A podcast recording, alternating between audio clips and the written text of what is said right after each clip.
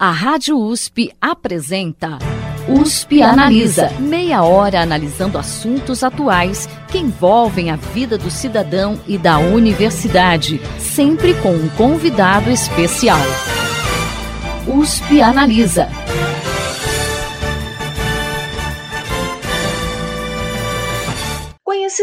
Seus efeitos no estado de consciência, a maconha e a ayahuasca têm sido estudadas pelo potencial de alguns de seus compostos no tratamento de doenças como a depressão e a epilepsia.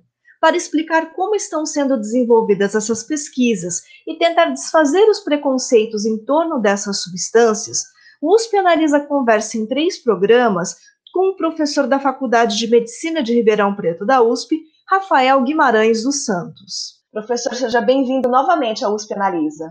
Muito obrigado pelo convite novamente, Thaís. Oportunidade de a gente falar do, do nosso trabalho aqui é sempre um prazer.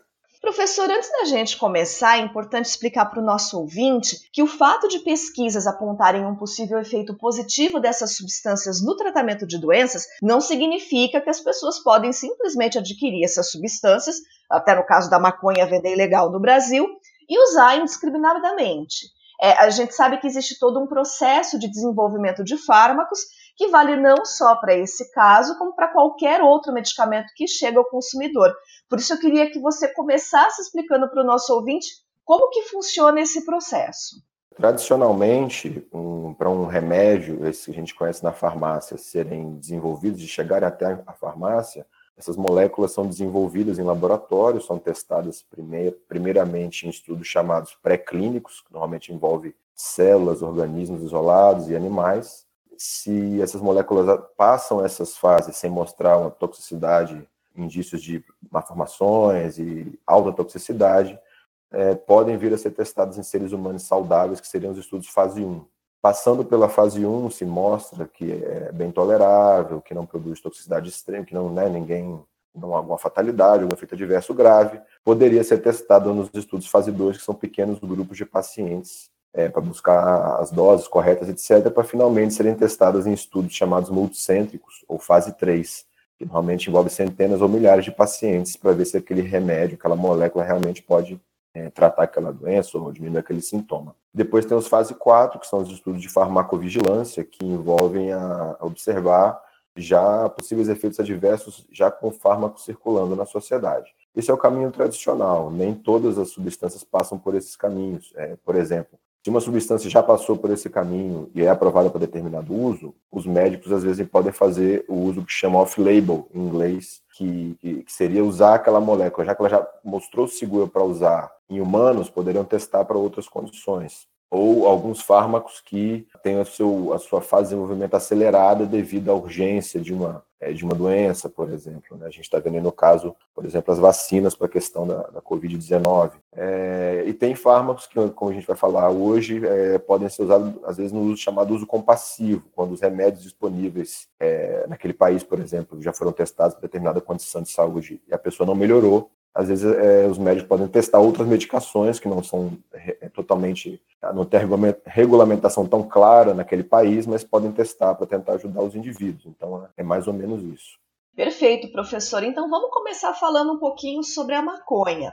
A gente sabe que o uso recreativo dela é proibido no Brasil, mas em relação às pesquisas, por conta dessa proibição, é complicado estudar essa planta ainda que com finalidade medicinal?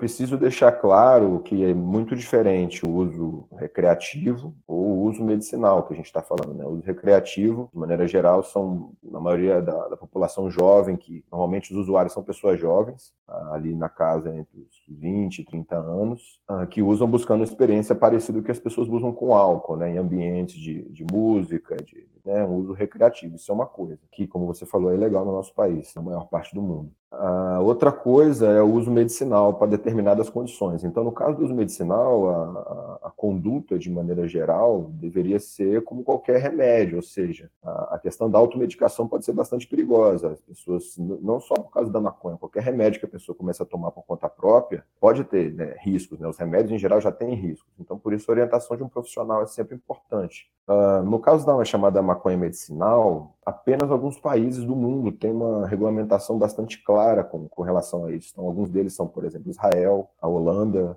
a Alemanha, agora na, no Reino Unido, a Itália tem alguma regulamentação também, e vários estados nos Estados Unidos, além do Canadá e do Uruguai, que né, tem, tem, isso bem regulamentado. Então, o que, que quer dizer é, bem regulamentado?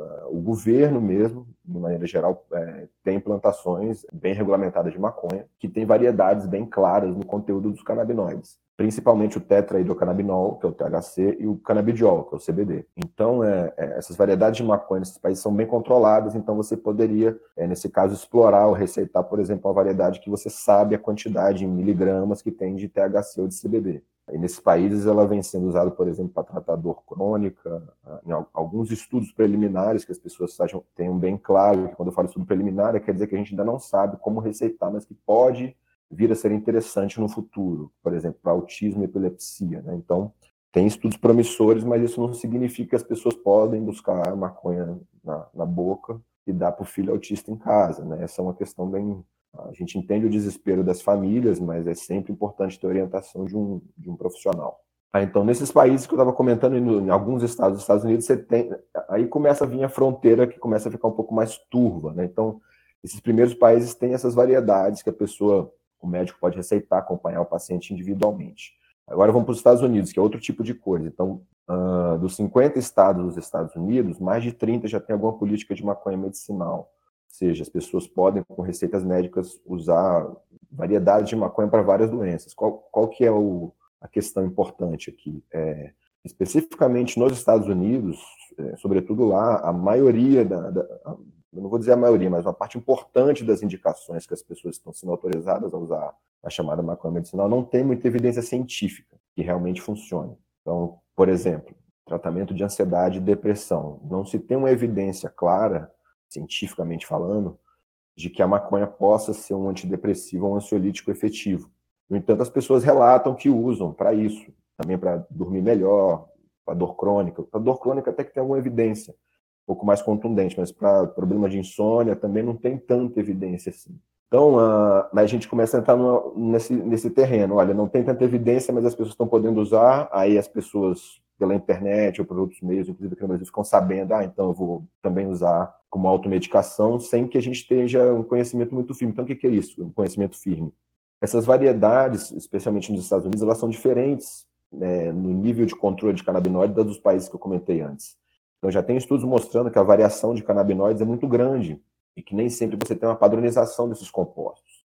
E aqui no caso do, do Brasil, sobretudo que tem é, a maconha ilegal, esse, esse, desconhecimento, essa falta de qualidade no produto é ainda maior, com presença de bactericidas, é, fungicidas, fungo, bactérias. Né? Então, uh, não é um produto medicinal. Né? Então, uh, esses detalhes dificultam, inclusive, a profissão do, do médico, que ó, eu vou receitar o quê? Você vai usar um grama do prensado para fazer o quê? Não tem, não tem esse. Os médicos também se sentem seguros para receitar, porque tem uma falta de conhecimento e a gente sabe que algumas pessoas na população estão buscando, né, extratos. Então a gente tem que, na minha opinião, né, a gente tem que buscar. É, eu não nego que a maconha em natura, até agora eu falei só da maconha, né, em natura, tenha propriedades medicinais, mas elas precisam ser usadas com muito cuidado. Por quê? Principalmente pela falta de controle dos produtos, falta de evidência científica para boa parte das indicações, né? Tem ansiedade e depressão, a gente tem, por exemplo, Parkinson também, Alzheimer, que a gente não sabe exatamente como é que funciona. Algumas pessoas parecem que funciona, não funciona para todas, né? E outra questão importante é a presença do THC. Né? Então, o, o tetrahidrocannabinol, o THC, ele é o principal composto psicoativo da maconha. Ele é o que dá o barato, a euforia, o bem-estar que o usuário recreativo busca. Então, as maconhas que têm mais THC geralmente são usadas somente para esse uso recreativo, né? Uh, quando a gente passa isso para o terreno medicinal, o que, que acontece? A gente já viu ensaios clínicos com canabinoides ah, puros, por exemplo, com THC puro ou com a maconha, que o THC pode produzir alguns efeitos adversos. Então, às vezes pode produzir confusão mental, é, sintomas transitórios de paranoia, que a pessoa acha que está sendo vigiada, certa sedação. Então, assim, isso não elimina a possibilidade de ser usado medicinalmente. Inclusive, o THC puro ele é um remédio autorizado nos Estados Unidos, no Canadá e outros países para tratar, por exemplo, dor crônica, é, a náusea associada ao tratamento com pessoas que tomam, é, que estão fazendo quimioterapia ou pessoas com HIV. Então, esses usos já são aprovados do THC puro, mas é preciso reconhecer que ele tem esses efeitos adversos também. Então, as pessoas que usam a maconha, ou extratos de maconha, ou principalmente ricos em THC, têm que estar conscientes de que existe esse potencial e também um potencial de abuso. Né? As pessoas, afinal, fazem uso recreativo do THC, quanto maior o nível de THC, maior é o potencial para causar dependência também, porque ele dá prazer também. Então, isso não, não, não, elimina o seu uso medicinal. Né? A gente tem outras substâncias na, nossa medicina, por exemplo, as benzodiazepinas, as anfetaminas ou os próprios opiáceos, que também têm potencial de abuso, mas de maneira controlada podem ser usados é, medicinalmente. E aí, saindo do, do, THC, mas acho que eu vou esperar você fazer essa pergunta, a gente entraria no CBD, que é o canabidiol, que é a principal composto que a gente trabalha aqui na, no laboratório. É, professora, a gente conhece muito né, o THC e o, o canabidiol, que são as substâncias que a gente mais ouve falar em relação à maconha mas existem outros compostos nela. Conta pra gente um pouquinho como que é essa composição química dessa planta e também o que, que já se conhece em relação ao possível uso desses demais compostos né, no tratamento de doenças.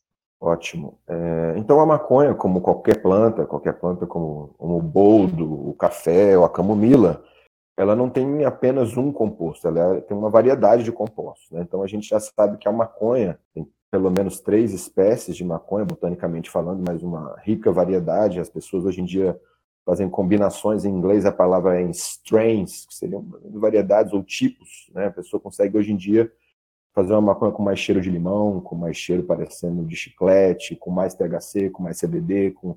Né? então tem toda essa possibilidade. Ah, a gente sabe hoje em dia que a maconha, como espécie, tem mais de 500 compostos químicos ali entre canabinoides, ou os fitocannabinoides, que são mais de 100, então THC e CBD são apenas dois de mais de 100, veja como é complexo, além de terpenos e flavonoides que dão sabor e cheiro para a maconha. Além disso, uh, então, aí, isso é importante que você perguntou. Então, quando a pessoa está usando a maconha medicinal, um extrato, ela tem que saber que todos esses compostos também estão presentes ali. Diferente de você usar o THC ou CBD puro, é outra coisa. Ah, então, tem alguns estudos mostrando que algumas dessas substâncias, inclusive outros canabinoides, o canabigerol, é, canabinol, delta 8 THC, que a gente tem, o THC que a gente fala normalmente é o delta 9, então tem vários compostos de seus metabólicos, e assim como terpenos e flavonoides que já mostraram efeitos terapêuticos. Então existe uma teoria, que eu digo teoria porque não está provada, uh, um, pesquisador uh, sugeriu que dentro do nosso, por exemplo, veja, vamos voltar um pouquinho, né? Dentro do nosso corpo humano, nós temos os chamados endocannabinoides, né? Eu falei os fitocannabinoides, que são produzidos pela planta, mas o nosso próprio corpo produz canabinoides, são os endocannabinoides. Então nós temos substâncias internas, todos nós, todos os seres humanos e todos os mamíferos, que são semelhantes aos canabinoides da planta. Nossa, mas isso é anormal? Não, não é anormal. Se você pensar nas as endorfinas, elas são derivados que o nosso corpo produz parecidos com a morfina. Esse prazer que a gente sente, às vezes, de fazer esporte, é, orgasmo, alimentação, está relacionado com o aumento de endorfinas, né, e com os endocannabinoides também. Então, mais ou menos nos anos 90, um pesquisador sugeriu que é, pequenas moléculas no cérebro poderiam é, funcionar em conjunto com esses endocannabinoides, que uma molécula influenciaria a, a ação da outra de maneira é, sinérgica. Ele chamou isso em inglês de entourage effect, que seria o efeito locomotiva, como se tudo funcionasse, uma dependência influenciava o funcionamento do outro. Alguns anos depois, outro pesquisador uh, sugeriu que isso poderia também se acontecer, acontecer na planta da maconha, ou seja, que não apenas isolar os estudar os canabinoides isolados, mas que toda, todos os compostos funcionariam de forma sinérgica para chegar naquele efeito terapêutico, por exemplo. Então, por que, que eu digo que isso, que isso é uma teoria?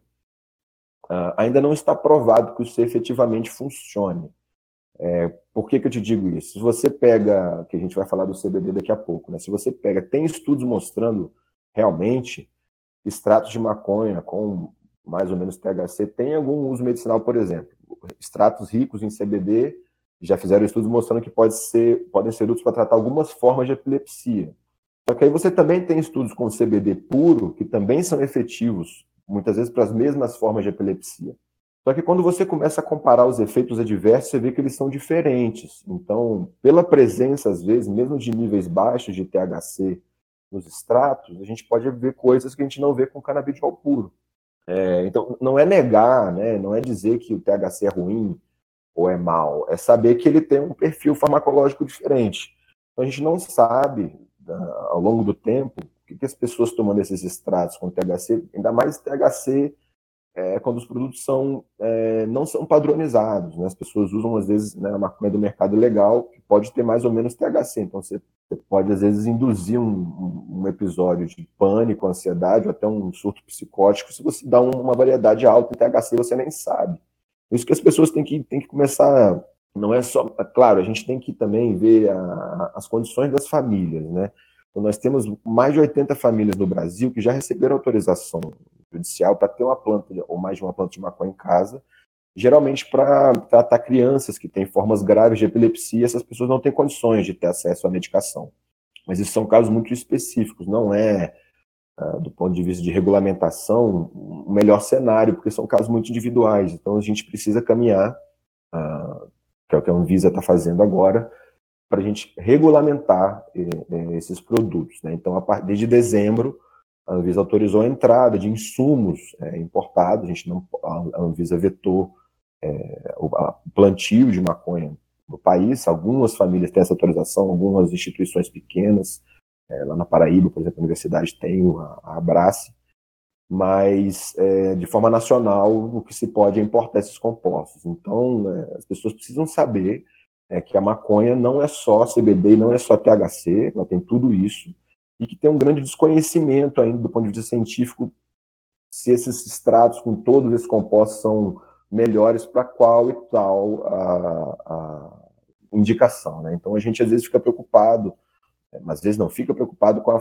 falta de critério de informação, é, sobretudo na internet. Né? Então a gente vê alguns sites literalmente oferecendo produtos, né, dizendo que vai tratar aquilo ou isso, quando você não tem uma evidência científica clara de que aquilo funciona. Inclusive a FDA que seria a Anvisa é, brasileira, tem emitido cada vez mais, é, como que eu vou dizer, uh, pedidos, solicitações e cobranças de que vários sites nos Estados Unidos dizendo que o CBD cura câncer, que não sei o que, o THC faz isso, elas tirarem esses anúncios, porque isso pode ser nocivo, né, de alguma forma, para a população que está trabalhando com informação é, errônea ou, ou limitada. Né? Então, tudo isso que você perguntou da composição da maconha é interessante do ponto de vista botânico e químico, mas a gente ainda tem muito pouco estudo científico dizendo que a maconha ou canabinoide puro é bom ou não para tal ou qual indicação. Desde quando o uso medicinal do canabidiol, né, da maconha como um todo, tem sido uh, estudado? E também eu queria saber um pouquinho em relação especificamente às pesquisas que vocês desenvolvem na faculdade de medicina né, sobre esses compostos, uh, pensando naquele processo de desenvolvimento de fármacos, né, que a gente falou lá no comecinho do programa, como que esses estudos uh, estão atualmente. Então, dá esse histórico para a gente falar um pouquinho das pesquisas de vocês também. Ok. Bom, a maconha é uma planta milenar. Alguns. Alguns pesquisadores dizem que, inclusive, foi das primeiras, dos primeiros cultivos é, que o homem teria feito de propósito, junto com alimentos básicos, assim. Por quê? Porque ela também é uma grande fonte de fibras, né? O cânhamo, quem não sabe, o cânhamo é maconha, só que maconha é com pouco THC e muito CBD. É, inclusive, para quem não sabe, nos Estados Unidos, no ano passado, 2018, não lembro agora, eles autorizaram o plantio do cânhamo, que tem pouco THC. Mas, enfim, então a maconha ela tem um histórico enorme de usos industriais, medicinais, inclusive é, religiosos. A gente tem indícios na Índia, né, por exemplo, do uso ritual religioso da maconha lá, além do uso medicinal. A gente, inclusive, algumas das indicações que a gente pesquisa hoje da maconha, como seu efeito calmante, sedativo, ansiolítico, até anticonvulsivante, já tem relatos é, de centenas de anos, em alguns lugares do mundo. Né? Então, a maconha tem um amplo histórico que, não, infelizmente, não dá para falar aqui, mas ela né, saiu basicamente da. Ela tem origem ali na, na região da China, e dali se espalhou para a Europa, para a África para o resto do mundo. Né? Ah, mas a, a, a, pesquisa científica com a maconha começou ali no século, uh, se eu não me engano, no século XIX, eu poderia dizer assim, né? salvo engano, com os primeiros médicos ingleses, por exemplo, viajando justamente para esses lugares e relatando algum desses usos medicinais, os por exemplo, o uso como anticonvulsivante, uh, e também relatando efeitos adversos. Né? Então, alguns médicos começando a estudar, por exemplo, o, médico Moreau de Tours, na França, mais ou menos no século. Ele foi um dos primeiros a sugerir que a maconha poderia ser um, ser um modelo de psicose. Olha que interessante, né? Talvez é o primeiro relato, seria um modelo experimental de psicose. A pessoa fumar, no caso, rachixe, e tem uma ideia do que seria o estado psicótico. Então, né? Aí já dá uma pista do, do possíveis efeitos adversos também da, da maconha, né? Um dos principais. E aí a, a gente vai chegando ali, mais já, já, entrando no século XX, a maconha era a, a, outra coisa que as pessoas não devem saber, até 1930, 40, a maconha ainda estava na, na farmacopeia dos Estados Unidos como possível uso medicinal. Só que né, esses extratos que a gente vê, inclusive hoje, se, engraçado fala, pensar nisso agora, porque parece se repetindo um pouco o cenário. Então, nos anos 20, 30, aí tinham já extratos medicinais de maconha circulando nos Estados Unidos, Inglaterra, só que foi justamente a época, nos anos 40, 50, 60, quando começaram a aparecer os fármacos purificados na, na indústria farmacêutica. E esses compostos é, de pouco, pouco padronização, no caso da maconha, foram ficando de lado. Então a gente vê um pouco isso hoje de novo, essa falta de controle, outra vez, né, batendo nessa tecla, que é um dos principais problemas com os extratos é, ilegais e, e sem é, controle né, de, de, de produção. E aí a gente tem ali nos anos 60, 70, o movimento de contracultura dos hippies, questão do movimento anti-Vietnã, na guerra do Vietnã. Isso tudo a maconha entrou também como uma droga de contracultura. E ali também começam as primeiras primeiras é, retornos a possíveis usos medicinais do Ocidente. Né? Então, alguns estudos, a, ma a, maioria dos estudos nessa época, nos 70, começa a proibir a maconha, já, né? até por uma preocupação da sociedade com o uso pela, pelos jovens, né? Em 1970 começa a ter mais estudo de, de efeito adverso, e aí nos anos 80 e 90, principalmente aí com o trabalho do professor Rafael Mechula em Israel, que foi uh, quem descreveu os endocannabinoides nos anos 90, né, os, os receptores canabinoides que estão no nosso corpo, começa a vir uma outra onda de pesquisas, de mais interesse medicinal, né? E mais ou menos na mesma época, as legislações começam a mudar em alguns lugares do mundo. A Califórnia, em 96, foi o primeiro estado dos Estados Unidos a permitir o uso medicinal da maconha. A gente tem mais de 30 dos 50 fazendo isso. Né? Então, vocês, perceba que até agora eu mal falei do canabidiol. Né? Então, o canabidiol, durante a boa parte desse tempo, ele era uma molécula desconhecida. Pouco se falava do canabidiol. Ele foi isolado em 1940, mas ficou meio ali na gaveta. É, na década de 60, o THC, pelo grupo do Rafael Michula, foi isolado, então né, começou a ter um enfoque maior no, no tetraidrocannabinol, no THC, no, nos efeitos adversos. Só no final dos anos 70, no início dos 80, que o CBD começa a aparecer. E aí eu já entro na, respondendo a sua segunda pergunta. Né? Ah, os brasileiros têm um papel importante nessa, nesse, nesse interesse, nesse, não ia falar renascimento, mas eu diria nascimento da pesquisa com canabidiol. Então, professores como o professor Elisaldo Carlini, da Unifesp, é, e o professor Antônio Zoardi aqui, nosso professor da Faculdade de Medicina de Ribeirão Preto, da Psiquiatria, é, nesse final da década de 70 começaram a fazer os primeiros estudos com canabidiol em animais, começaram a perceber que algumas variedades de maconha com diferentes concentrações de THC e CBD produziam comportamentos diferentes em animais, né, então um sinal de que não era só o THC que funcionava. E logo, né, nos anos 80, o professor Zoardi dos primeiros a fazer estudos com seres humanos, mostrando que quando você dava THC puro, ele tinha um tipo de efeito, você botava o CBD, ele reduzia a ansiedade, por exemplo, e os efeitos, vamos dizer assim, psicoativos mais característicos do THC, né? alteração de percepção, alteração do tempo, bem-estar, ou mal-estar, né? ansiedade, por exemplo, sintomas psicóticos, o CBD fazia o contrário, parecia. E quando você dava o CBD sozinho, ele não fazia nada. Então, poxa, será que não tem efeito ansiolítico, antipsicótico esse composto? Então, daí é, começaram a nascer essas principais linhas de pesquisa, que inclusive hoje são levadas pelos alunos, o professor Zoardi, o professor Jaime Eduardo Cecílio Halac, também da psiquiatria, e o professor José Alexandre Cripa, que logo vieram trabalhando justamente, é, juntamente com o professor Zoardi, os primeiros estudos do mundo com pacientes, né, dando canabidiol é, para pessoas, por exemplo, com esquizofrenia e transtorno de ansiedade. Né? Então, é, muito do que se pesquisa do canabidiol hoje no mundo é por causa dos trabalhos aqui da, da, Universidade de São Paulo. Inclusive, numericamente, hoje a USP é o grupo que mais produz ciência no mundo em canabidiol, justamente com o professor Francisco Guimarães, da farmacologia, com a parte pré-clínica em animais. Né? Então, nós realmente somos pioneiros os primeiros estudos do mundo do efeito antipsicótico, ansiolítico, do canabidiol são, é, em seres humanos, são aqui do nosso grupo. Então, hoje em dia, a gente tem outras frentes de trabalho, principalmente pacientes com Parkinson. Né? Outra vez, deixando claro para as pessoas que estão ouvindo, são estudos preliminares, isso não quer dizer que se possa receitar é, canabidiol para Parkinson, né? Isso tudo tem que ser avaliado com muito cuidado. Outra linha de pesquisa, a gente continua com ansiedade, vamos fazer um estudo com depressão. Uh, temos um plano de fazer, já está em andamento um possível estudo com autistas, né? então, coisa que a gente está explorando. Né? Então, não, não sabemos ainda se é benéfico ou não, parece que pode ser, mas é uma coisa que tem que ser avaliada com, com bastante cuidado.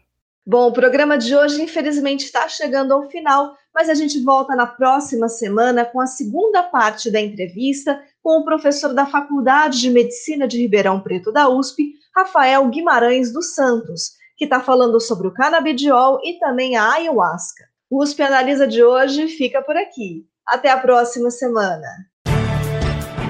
Você ouviu USP Analisa, um programa da Rádio USP Ribeirão em parceria com o IEA, Instituto de Estudos Avançados Polo Ribeirão Preto. Produção do Serviço de Comunicação Social da USP e do IEA.